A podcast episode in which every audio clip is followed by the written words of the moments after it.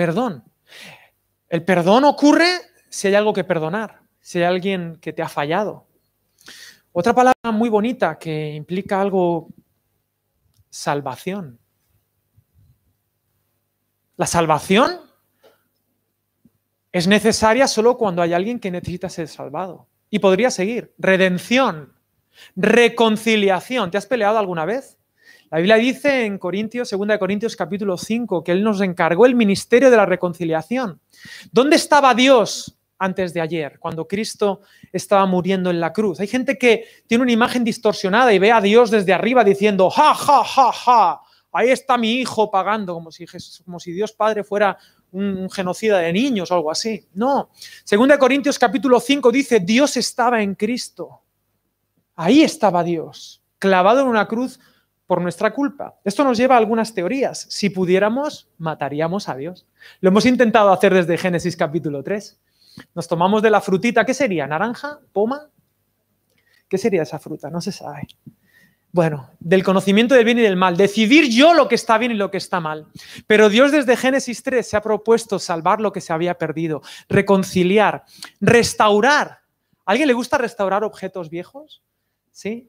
Restaurar implica que haya algo que se ha estropeado. Bueno, ese es el negocio de Dios. El negocio de Dios no es ir señalando por ahí a la gente, ir juzgando a la gente. Jesús dijo, yo no vine para juzgar.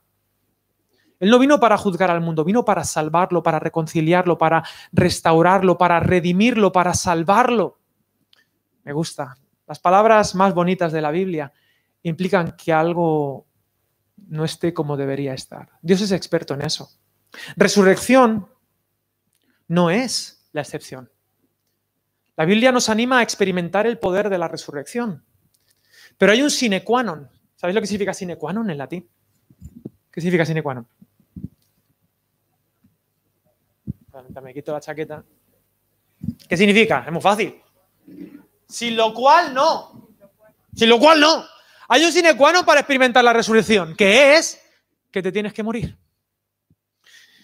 Y eso es terrible. Y, a mí me gusta mucho el arte. ¿Os gusta la pintura? Hoy me gusta a mí ver cuadros de pintura, me gusta mucho la pintura. Eh, el otro día estaba viendo, de hecho lo puse en mi Instagram, en, la campaña que hoy ha terminado de Fe sin filtro, el cuadro de Dalí, del Cristo de San Juan del... Eh, sí, el Cristo de San Juan o el San Juan de la Cruz. Sí que es este, que este Jesús que sale en escorzo, ¿verdad? Que dicen que Dalí lo pintó desde la perspectiva de arriba de Dios, ¿no? Muy, muy, interesante. Eh, eh, eh, Salvador Dalí, un artistazo. me gustan los cuadros, me hablan, pero ese cuadro tiene algo fundamental, que es la perspectiva. No todos los cuadros tienen la perspectiva. Los cuadros antiguamente, hasta el siglo XV y el Renacimiento italiano sobre todo, partir de, bueno, da igual, a partir de cuando sea. Pero en cualquier caso, la gente pintaba cuadros raros. No sé si habéis visto los cuadros que tú no sabías dónde ubicar las cosas. O sea, no había, no había profundidad, no había perspectiva, que la palabra perspectiva viene del latín perspicere o algo así, que significa ver a través de. Y estaba todo como en un primer plano y la gente no sabía muy bien dónde ubicar. Es como, ¿habéis visto las pinturas egipcias? Está todo como puesto en el mismo plano, no hay profundidad, no hay perspectiva hasta el Renacimiento. Me gusta esto. De hecho, los primeros pintores que eran españoles, las cuevas de Altamira, ¿las habéis visto? Los primeros pintores buenos españoles. Las cuevas de Altamira, fijaros, ellos querían hacer perspectiva. ¿Y sabéis qué hacían para, para pintar a los bisontes en perspectiva? Cuando había una protuberancia en la cueva y se sobresalía, ahí pintaban al, al bisonte, porque no sabían cómo hacerlo. Y dice, bueno, esto sobresale, pues me sirve para hacer al bisonte más, más cerca, bisonte, a lo mejor aquí estoy haciendo una, una espardeña que flipas porque a saber si había bisontes en la península ibérica. Bueno, lo que fuera que hubiera por aquí. La perspectiva es muy importante. La perspectiva en la vida es súper importante. Aprovechando que no hay ningún adolescente ni joven escuchándome, y ahora empiezo a, compartir, aunque quiero decirte algo para saludarte. Hay jóvenes, no sé si os... Perdón que os es que claro, os habéis puesto aquí en plan... Hay jóvenes que viven, jóvenes y jóvenes, que adolescentes, que les duele del latín, a los que les duele, a los adolescentes les duele la vida, que viven como si no se fuera a acabar nunca la vida de estudiante. ¿Ves que hay jóvenes que no tienen perspectiva de vida? Que viven como si Esto es por ciencia infusa. ¿eh? Ellos creen que la nevera se llena sola. ¿Y cómo les decimos a los jóvenes que hay varios padres que han echado miraditas, ¿no? Veo ahí. ¿Te crees que no estoy viéndolo, eh? ¿Y cómo les llamamos a, esos jóvenes que ven que no hay, que están como miopes, ¿no? Que no ven, no ven a, a dos años vista, no ven a cinco años vista. Les decimos, inconsciente, eres un inconsciente, son inconscientes, ¿no? Y vemos muchas pelis donde el argumento es esa inmadurez de no conocer ni esperar el futuro. Y entonces la vida, a todos los jóvenes, y siempre, me gusta, me gusta. Y entonces esto es un poco de cuñado, que cuando no están delante los jóvenes, ¿qué decimos? Ya se dará el golpe. ¿No decimos eso? Tú déjale que ya se dará, porque la vida, ya, ya le enseñará la vida, decimos, ¿no? Decimos eso. Y efectivamente, al final la vida golpea con un revés. Ese orden que creemos y damos por hecho da paso al caos y se manifiesta y nada es lo que esperábamos. Y me pregunto hoy si la muerte no nos tiene un poco inconscientes a todos. No quiero apelar a tu intelecto, solo a tu imaginación. Permíteme apelar a tu imaginación. Imagina, imagina que la muerte no es lo último. Imagina que después de los estudios hay trabajo. Imagina que después de la muerte hay algo más. ¿No seríamos unos inconscientes si no tuviéramos esa perspectiva? ¿Y si estamos viviendo en 2D y en realidad la vida es algo más? Hay algo más allá del marco de ese cuadro en el que creemos vivir. Hoy, estés bien, estoy haciendo como un puzzle, luego encajaré las piezas o no, ya veremos. Hoy estamos recordando la Anastasia, la Anastasis de Jesús. Y yo he dedicado mi vida entera, bueno, desde que tengo conciencia, a creer en este hecho que considero real. En torno al año 30, bajo el gobierno del procurador romano Poncio Pilato en la provincia de Judea, un hombre llamado Yeshua ben Yosef o Jesús de Nazaret fue justiciado. Lo mató la religión y la política y el pueblo. Se confabularon, se lo pasaron de manos. Y un viernes, probablemente de Pesaj, de Pascua y Sábat, porque el Sábat empieza el sábado un poquito antes del Sábat, de la gran fiesta, fue crucificado. Esto no es algo que estoy diciendo desde la Biblia, todavía no he abierto mi Biblia y muchos cristianos ya me dirían algo porque llevo no sé cuántos minutos predicando y no he abierto mi Biblia, pero estoy dando datos donde los historiadores están todos de acuerdo. Hasta aquí están de acuerdo. Jesús de Nazaret, ese personaje que decían que sanaba a los enfermos, no voy a entrar si lo hacía o no, que decían que perdonaba pecados, que tenía multitudes que le seguían, fue ajusticiado, no se sabe muy bien por qué. El único título que le pusieron ahí en latín fue el famoso INRI, ¿no? Jesús de Nazaret, rey de los judíos, por eso. Pero él jamás dijo, yo soy el rey de los judíos. De hecho, cuando le preguntaron, dijo, tú dices que lo soy. ¿Te acordáis? Y murió. Y fue enterrado en una tumba nueva. Lo interesante de todo esto es que además fue un fracaso total. Perdonadme que, os diga esto, yo sé que sois cristianos la mayoría, pero Jesús fracasó en su proyecto, se quedó totalmente solo. Aparte, yo creo que él tenía un servicio de, ¿cómo se llaman estos? Este servicio de, de, recursos humanos que contrata gente. El servicio de recursos humanos de Jesús era de lo peor. Jesús contrataba a gente que no daba la talla. Y de hecho, este viernes, antes de ayer, demostraron que ninguno daba la talla. Todos eran unos cobardes. Las más valientes, las mujeres, como mucho. Pero los doce, ¿os acordáis de los doce apóstoles? Que tú vas a la Catedral de Valencia y lo ves allá, los doce ahí, todo bien puestos. Unos cobardes, unos incrédulos. Desde el primero hasta el último. Judas era malo, sí, pero ¿y Pedro? Judas lo traicionó una vez, Pedro tres. Tomás, Ahora hablaremos de Tomás. Pero dice Marcos, capítulo 16, el último capítulo del Evangelio, simplemente un versículo. Versículo 4 del capítulo 16. Pero cuando miraron las mujeres que sí fueron a la tumba, el domingo por la mañana, pero cuando miraron, vieron removida la piedra, aunque era muy grande. El otro dato histórico no es que Jesús resucitó, es que la tumba estaba vacía. Esto están todos de acuerdo, incluso eh, creo que es Emanuel Carrera el que escribe este libro, El Reino, editorial Anagrama, es un, un gran autor de varias series de televisión. Y él dice, estos son los hechos. La tumba estaba vacía. La pregunta es, ¿qué vas a hacer con esta tumba vacía? Con una piedra que se movió y no se sabe quién la movió. Hay teorías. En Mateo nos explican algunas teorías. Los discípulos han robado el cuerpo, se han montado una película, teorías las que quieras, pero tienes que responder por qué hay una tumba vacía. No está aquí, dijo el varón ese que se encontró. Aquí no está. ¿Por qué buscáis entre los muertos al que vive? La pregunta que tienes que hacerte también es psicológica. Porque ¿te acuerdas de los cobardes? ¿Te acuerdas de los doce cobardes? Llamados doce apóstoles. Esos cobardes, que al final, pues 12 menos 1, ¿vale? Quedaron 11.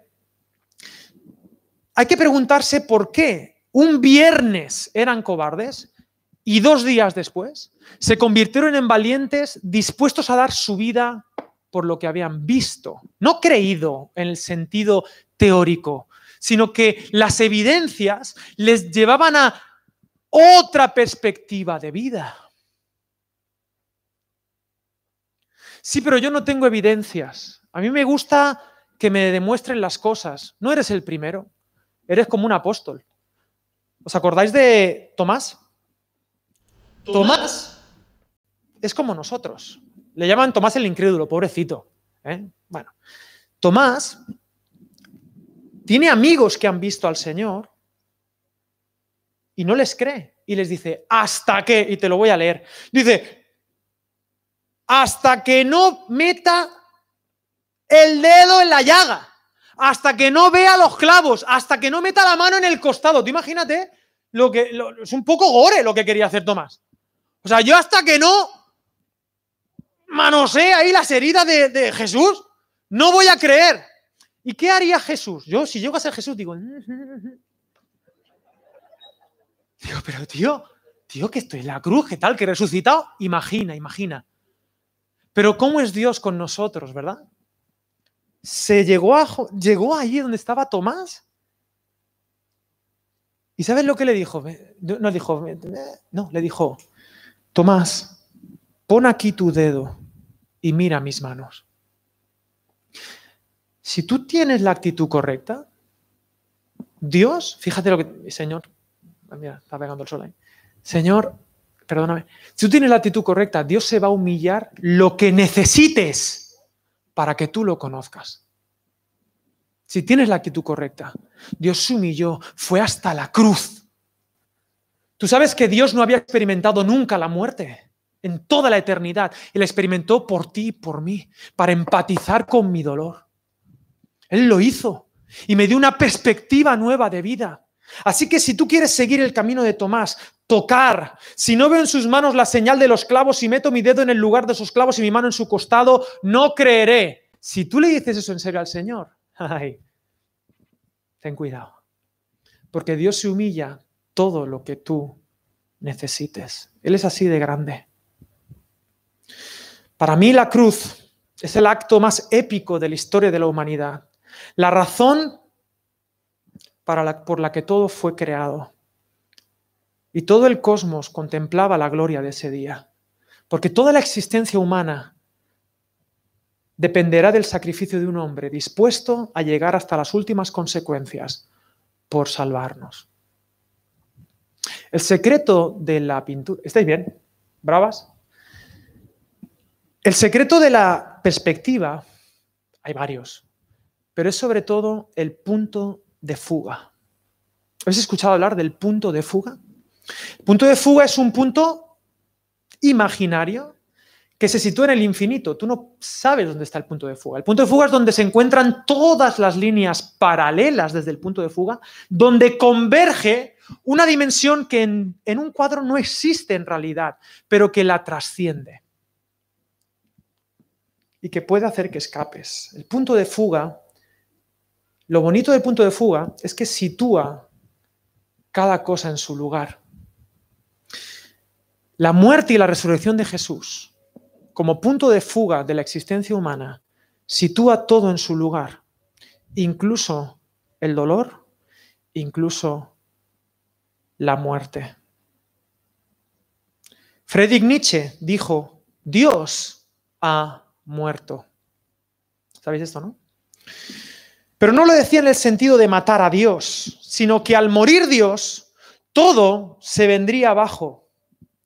Esto lo profetizó Nietzsche a finales del siglo XIX. Y el siglo XX ha demostrado que cuando uno quita a Dios de la ecuación, como dicen los brasileros, vale todo.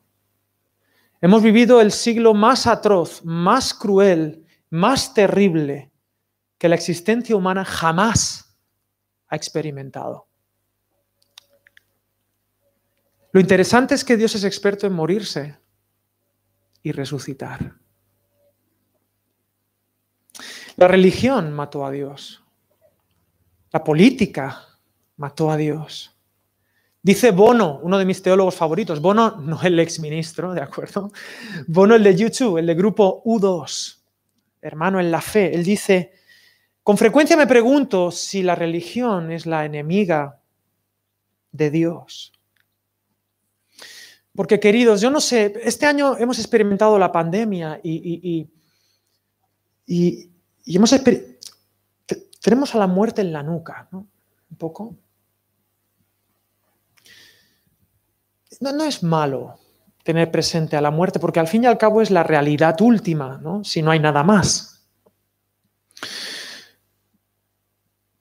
Tampoco obsesionarse con, la muerte, pero no deja de ser el destino final. ¿Habéis visto Destino Final? Qué peli, ¿eh? Es una peli donde va de cómo se muere la gente. O sea, hagas lo que hagas y es de la forma más rocambolesca. La muerte te va a pillar, ¿no? Y esto es así, la vida es así. Querido, la muerte te va a pillar. Y frente a la muerte, yo tengo tantos proyectos, tengo tantas pinturas que hacer, tantos cuadros, tengo alma de artista y hay canciones que quiero hacer. Tengo proyectos de vida, tengo una familia, dos chiquillos preciosos, una mujer preciosa y, y, ¿qué quiero hacer con ellos? Y cuando yo me vaya, quiero que ellos, pero la muerte les va a alcanzar a ellos. Yo quiero, eh, mi apellido San Pedro, ¿no? Que llegue hasta el infinito y quiero, pero la muerte va a acabar con todo eso, conmigo, con mis hijos. Frente a la muerte, todos los proyectos colapsan, no hay nada que decir. Frente a la muerte, yo no sé si habéis sido, espero que no, pero si habéis ido a, un entierro hace poco y la gente dice cosas y me parece todas las frases, yo honestamente os lo digo, yo, yo no sabría qué decir. O sea, si me dicen algún día de predicar un entierro, ¿qué dices un entierro? Yo he ido a varios y yo no digo nada, yo ni, ni yo no sé qué, me parece, te acompaño en el sentimiento, ¿qué significa eso en ese momento? yo, la muerte lo único que me pide es, cállate. No tienes nada que decir frente a la muerte. La muerte colapsa todo, todo. Tenía razón John Paul Sartre. Él decía, nada tiene sentido. Y el ser humano está condenado, condenado, decía, a construirse un futuro sabiendo que va a fracasar. Está condenado a ejercer su libertad sabiendo que es esclavo de la muerte. Y la única pregunta que hay que hacerse cada día, honestamente, es si me suicido o no. Porque la muerte nos ha ganado la partida a todos. Y yo quiero preguntarte algo. Imagínate que te lo digo abrazándote, ¿vale? ¿Para qué trabajas? ¿Para qué ganas dinero? ¿Para qué te casas? ¿Para qué tienes hijos? ¿Para qué disfrutas la vida? ¿Para qué haces lo que haces? para vivirlo ahora, pero si tiras en la línea del tiempo hacia adelante, es como es un soplo, es como si nunca hubieras vivido, como si nunca hubieras abrazado para jubilarme. ¿Qué, ¿Tú qué sabes si llegarás a jubilarte? Y cuando te jubiles, ¿qué? ¿Qué quedará de ti y de tu recuerdo? La vida es un soplo, dice la escritura. Frente a la muerte todos los proyectos colapsan, no hay nada que decir.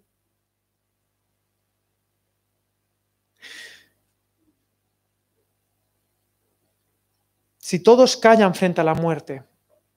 ¿Sabéis qué dijo hace una semana? Perdón, una semana, hace 1950 años. ¿Sabéis qué dijo Jesús cuando entró a Jerusalén el domingo de Ramos? Lucas 19, versículo 40. Él estaba allí y la gente estaba diciendo, Osana, Osana, Osana en las alturas. Osana, y esa palabra hay que recuperarla. La salvación viene de algún lugar. ¿Hay algún sitio? ¿Dónde está el punto de fuga para salir de este marco, de este cuadro? Osana en las alturas. Osana. Y entonces, algunos dignatarios le decían a Jesús, mándales a callar. Que se callen, que el pueblo se calle. ¿Qué están diciendo? Y Jesús les dijo, si ellos callan, ¿qué dice? Las piedras hablarían. Y frente a la muerte, queridos, no hay nada que decir, honestamente. Y cuando Jesús murió, no había nada que decir. Si el tipo más increíble de la historia, el humano más humano que ha pisado esta tierra, no pudo con nosotros, ¿quién va a poder? Si la muerte pudo con él, entonces ¿quién? Y entonces hubo un silencio ayer, el sábado. No había mensaje, no había predicación, había desánimo. Es verdad. Ni Jesús ha podido. Es otro fracasado más, un intento más, una poesía bonita, pero que no funciona. Pero... ¿Sabéis qué pasó el domingo? Lo que pasó el domingo es que alguien predicó la resurrección. Y no fue alguien lo que predicó la resurrección, fue algo. ¿Sabéis qué fue lo primero que proclamó que Jesús había resucitado? Una piedra. Porque si el ser humano calla, las piedras hablarán. Y lo primero que comunicó la resurrección de Jesús no, fue, no fuiste tú, ni fui yo, ni ningún predicador. Fue una piedra que dijo algo muy clarito. Antes yo estaba aquí y ahora estoy aquí. Y eso cambió la historia para siempre. ¿Sabéis lo que es un escándalo? La canción de. ¿Cómo se llama la canción? ¿De quién? ¿De quién? ¿De quién? Es que no me acuerdo, siempre se me va el nombre del tipo de Rafael, ¿no? Escándalo, un tipo como muy histriónico, ¿no? Es un escándalo. Bueno, pues escándalo, os lo he dicho varias veces, viene del griego, escándalón. ¿Y qué es un escándalon? Una piedra.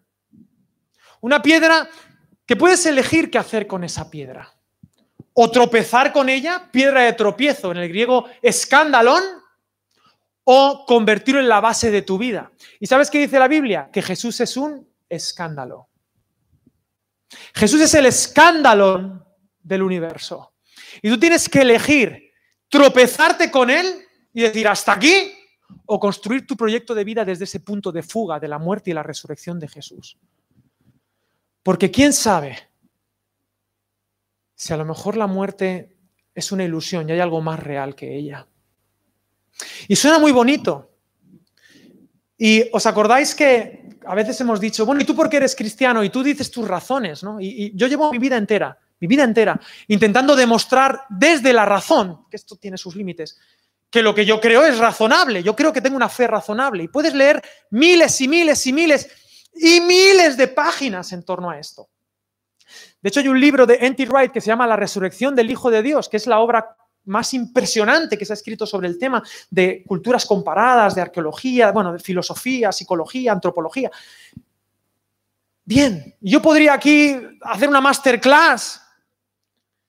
Y hay mucha gente que te dice, ah, tú eres cristiano, y te dicen con condescendencia, ¿qué es lo que te dicen? Bueno, si a ti te sirve, ¿cómo que si a mí me sirve? ¿Tú sabes qué dice la Biblia de esa teoría de si a ti te sirve? Si a ti te sirve, si a ti te hace feliz, Querido, dice Primera de Corintios, capítulo 15, versículo 32. Si los muertos no resucitan, ¿qué? Comamos y bebamos, y te voy a leer más texto porque si no, que mañana moriremos. Mira, mira el texto, es peor, la cosa se pone peor. Dice, ah, he dicho 1 Corintios capítulo 15, versículos 32 pero antes también. ¿Y por qué nosotros, versículo 30, nos exponemos a peligros a toda hora? Os aseguro, hermanos, por la gloria que de vosotros tengo en nuestro Señor Jesucristo, que cada día muero. Si como hombre batallé en Éfeso contra fieras, ¿de qué me sirve?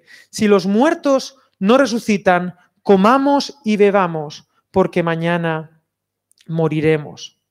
Y dice que si Cristo, versículo 14, ah, si Cristo no resucitó, vana es entonces nuestra predicación y vana es entonces también nuestra fe. ¿Qué significa esto? Esto te lo tengo que decir sin pelos en la lengua. Si no hay un ser humano histórico que resucitó un domingo como hoy, hace mil novecientos y tantos años, lo que yo estoy haciendo aquí es el tonto. El tonto, tonto. Pero no lo digo yo, lo dice la Biblia, el libro que para mí rige quién soy yo. La Biblia, Pablo de Tarso, se juega a una carta el cristianismo. Que si Jesús murió en el año 30 o en el año 33, eso no es tan importante.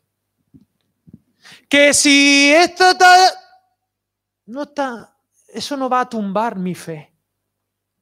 Pero si Cristo no resucitó, entonces el cristianismo no vale para nada. La Biblia dice que si solo tenemos esperanza en Cristo para esta vida, somos la gente más digna de conmiseración del mundo. Somos un club de bobos, tú y yo. De hecho, Pablo rescata ese refrán que dice, comamos y bebamos que mañana moriremos. Y no hay que ser muy listo para entender qué significa comamos y bebamos que mañana moriremos. En español, carpe diem, en español castizo, anchas Castilla. ¿Qué estoy haciendo yo? Aquí. Pero cuidado. Claro. Si todo termina en la adolescencia, comamos y bebamos que mañana moriremos. A vivir la vida loca, que es la vida que a mí me toca, decía Ricky Martin, ¿no? Pero ¿y si no, queridos? ¿Y si hay algo más allá del cuadro? ¿Y si Cristo resucitó? ¿Y si tengo evidencias suficientes para creer plausible que uno de los nuestros se levantó de entre los muertos? ¿Y si la intuición con la que todos nacemos es verdad?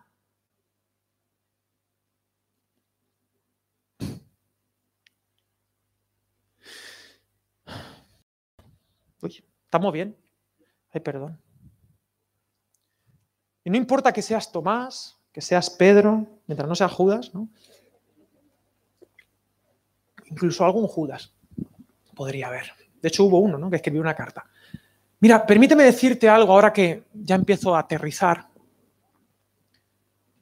Dios va a esforzarse por encontrarse contigo. En esta iglesia y en la iglesia histórica, jamás se debería haber predicado que Dios va por ahí cazando pecadores. Porque Dios no vino a cazar pecadores.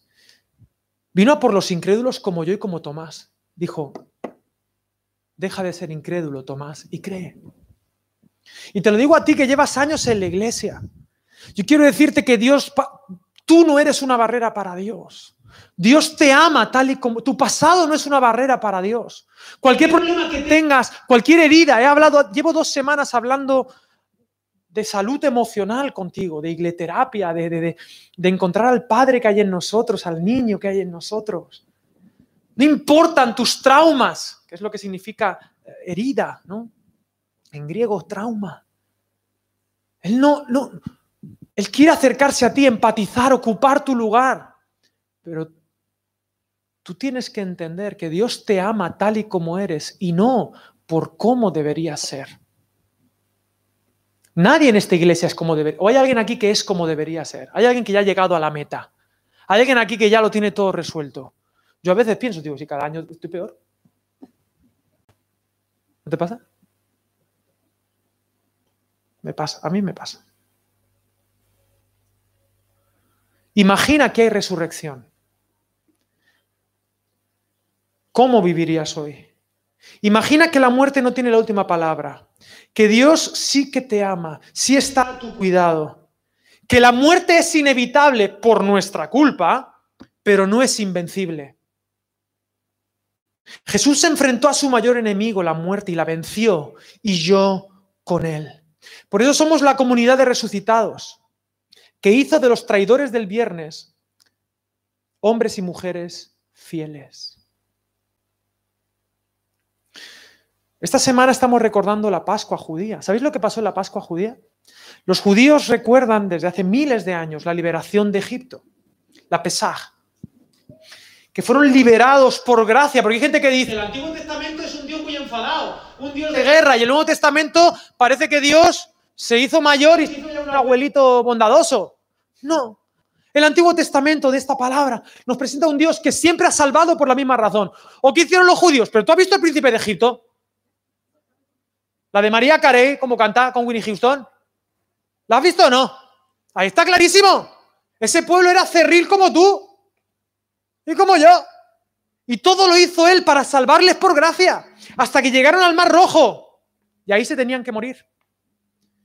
Cruzaron el Mar Rojo, se bautizaron. Y cuando salieron, resucitaron como un pueblo nuevo.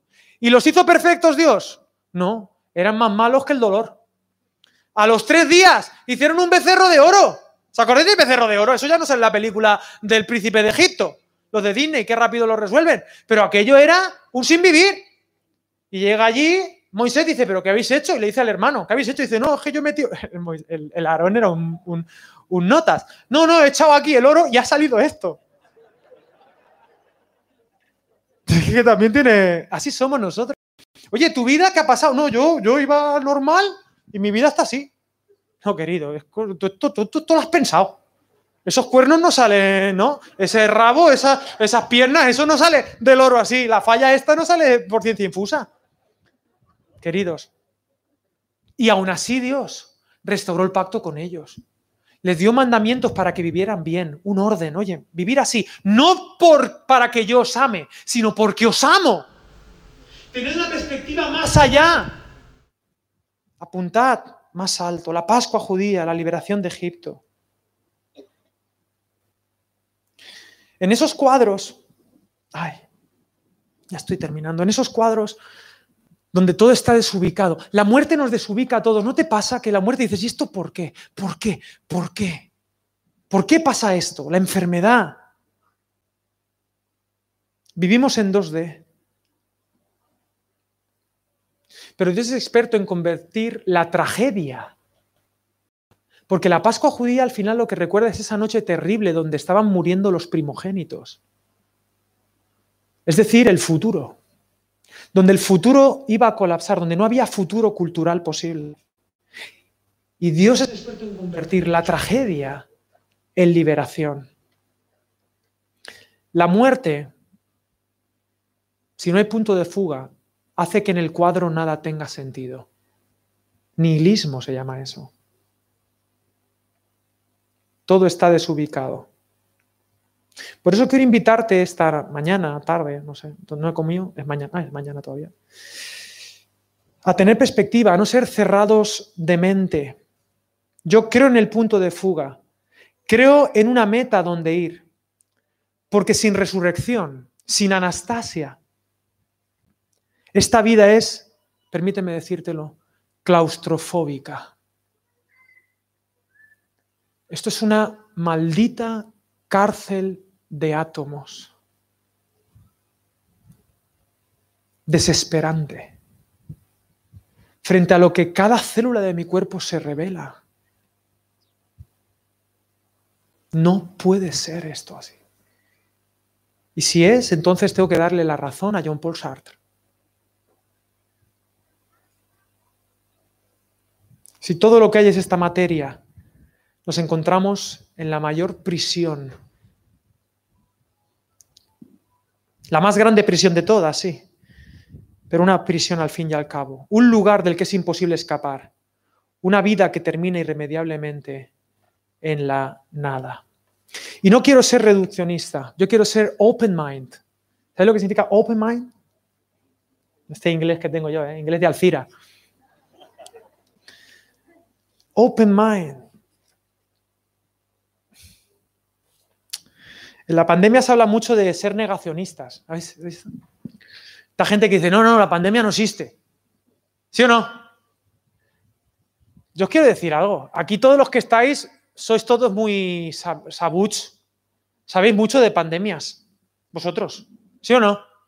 Llevamos un año ya sabidos.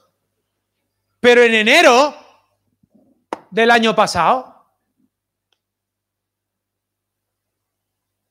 el doctor Cavadas, ni le doy razón ni no, pero hubo un tío que dijo, cuidado, entre otros, en enero, cuidado que esto es serio. Y ninguno de nosotros le creyó. Y éramos adolescentes because I'm happy. Todos aquí, incluyendo este, era un negacionista de lo que había ocurrido y de lo que iba a ocurrir. Y me pregunto, si no nos pasa lo mismo con Jesús de Nazaret. Yo no quiero ser un negacionista de la resurrección. Él va a venir.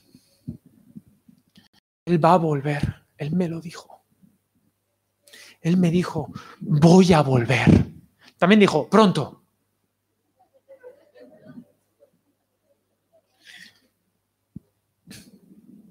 Como dice C.S. Lewis, la buena infección. C.S. Lewis, el autor de las crónicas de Narnia. La buena infección. No seas negacionista de la resurrección. No por Jesús. No tienes que hacerle un favor a Jesús. Date la oportunidad de descubrir la verdad verdadera de que Él ha resucitado. Él está vivo. Él es el primero entre muchos. Y da sentido a todo. Y es el punto de fuga del cuadro de esta vida que tienes delante. Él va a venir y yo podría, podríamos argumentar, pero no me da la gana, porque es que da igual todos los argumentos que yo te demuestre con fórmulas matemáticas. Yo estoy convencido que si Jesús viniera aquí y te dijera, toca, toca, toca, si tú no quieres creer, no vas a creer. Porque el problema humano no es un problema del intelecto, es un problema volitivo, de la voluntad. Porque ¿sabes qué pasa? Decía Manuel Carrer, el problema de la resurrección, y es un tipo serio, es que si yo creo en la resurrección, eso implicaría que yo tendría muchas cosas que cambiar en mi vida. Aunque Dios me ama tal y como soy, pero yo tengo que avanzar. Yo no puedo ser un adolescente inconsciente, tendré que ponerme las pilas, tendré que darme cuenta que hay algo más allá. Si hay resurrección, ¿cómo vivirías? Esa es la gran pregunta que quiero que te hagas esta mañana, porque ¿y si es verdad? ¿Y si los negacionistas están equivocados? ¿Y si Cristo ha resucitado? ¿Y si nosotros somos la buena infección? Me gusta esto. La vida, no, sé qué más decir. Tengo, tengo aquí una cosa, una, una cosita nada más. ¿Puedo deciros una cosa? Sí, lo voy a decir igual. La resurrección hace esta vida más real, no menos. Para mí no es escapismo. Escapismo es. Para mí la resurrección no es escapismo, es todo lo contrario. Si hay un Dios, hay justicia. Va a haber justicia, porque Él ha resucitado. Si no, Hitler nos ha ganado la partida a todos. Pero va a haber justicia, porque Él ha resucitado y yo con Él. La resurrección me da esperanza. Esa hoja sí me hacía falta, Señor. Y hablando de C.S. Lewis, Leí hace un par de semanas, releí un cuento que me inspira mucho por mis frustraciones. Yo no sé cuántos tenéis corazón de artista aquí. Bueno, algunos sí. Por ejemplo, César, yo sé que tiene corazón de artista. Mi querido peluquero, yo sé que no le. Pero me hace mucha ilusión que estés aquí, César. De verdad, se esconde, se agazapa. Pero César es, artista y yo también soy artista. Y una de las frustraciones que tiene, y hay conversaciones muy buenas que uno tiene con su peluquero, son momentos. Si tú no quieres pagar un psicólogo, ¿qué tienes que hacer? Un peluquero y hablarle y contarle tus cosas. Yo tengo frustraciones como artista porque yo quisiera hacer un montón de canciones. Y cuando uno va a ponerse a componer, te suena la alarma. No sé si me hago entender. A la hora que quiera, a las 3, a las 8. Yo quiero componer, quiero hacer cosas. Y quiero hacer algo y te llama Vinicio. ¿Dónde está Vinicio? Míralo. Te llama, Alex, es que tal, no sé qué. Te tengo que contar contigo. Luego me llama el otro para almorzar. ¿Y tú qué vas a hacer? Comamos y bebamos. Y entonces hay un cuento de Tolkien que me gusta mucho, que se llama Hoja de Nigel. ¿Habéis escuchado este cuento?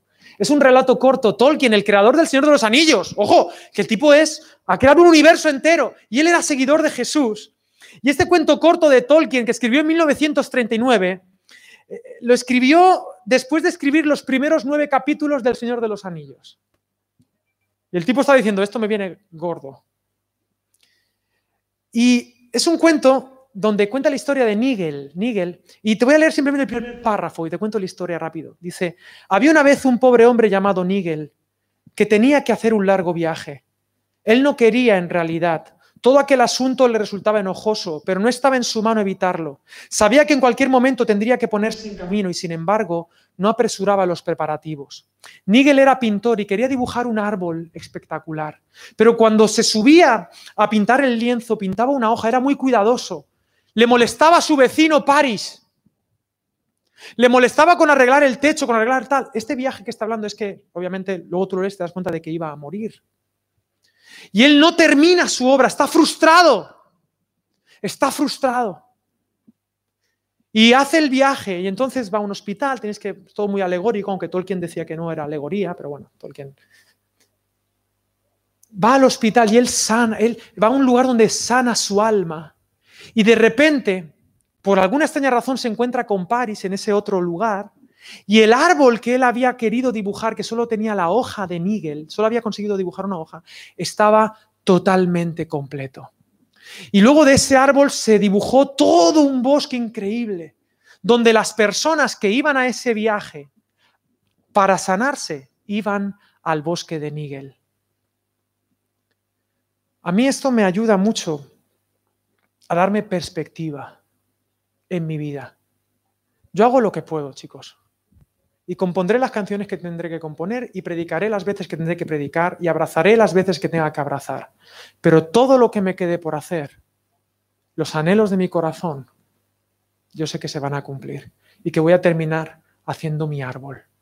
Aunque en esta vida solo haga una hoja de Nigel. Porque Él ha resucitado.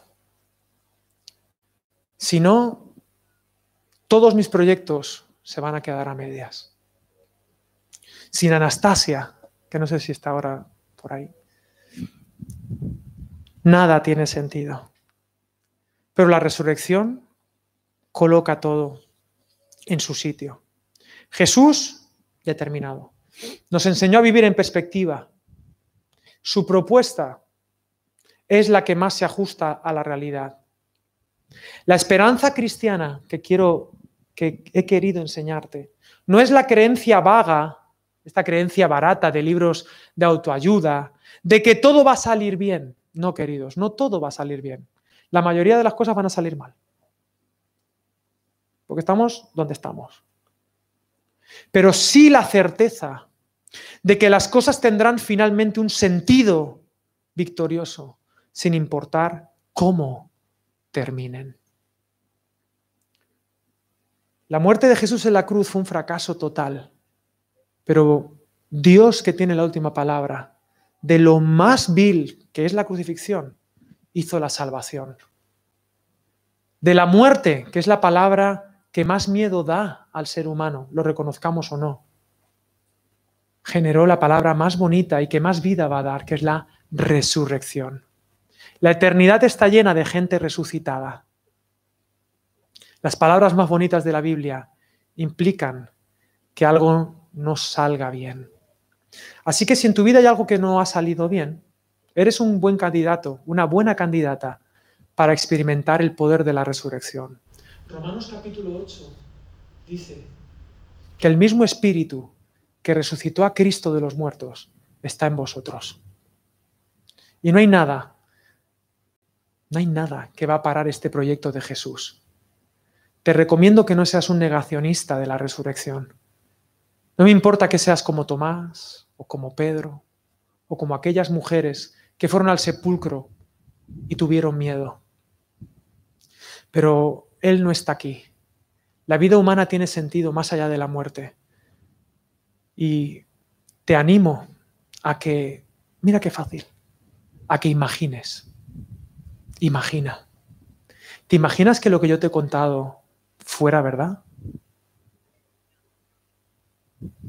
Eugene Peterson dice que la imaginación y la fe son parientes. Lo interesante de los artistas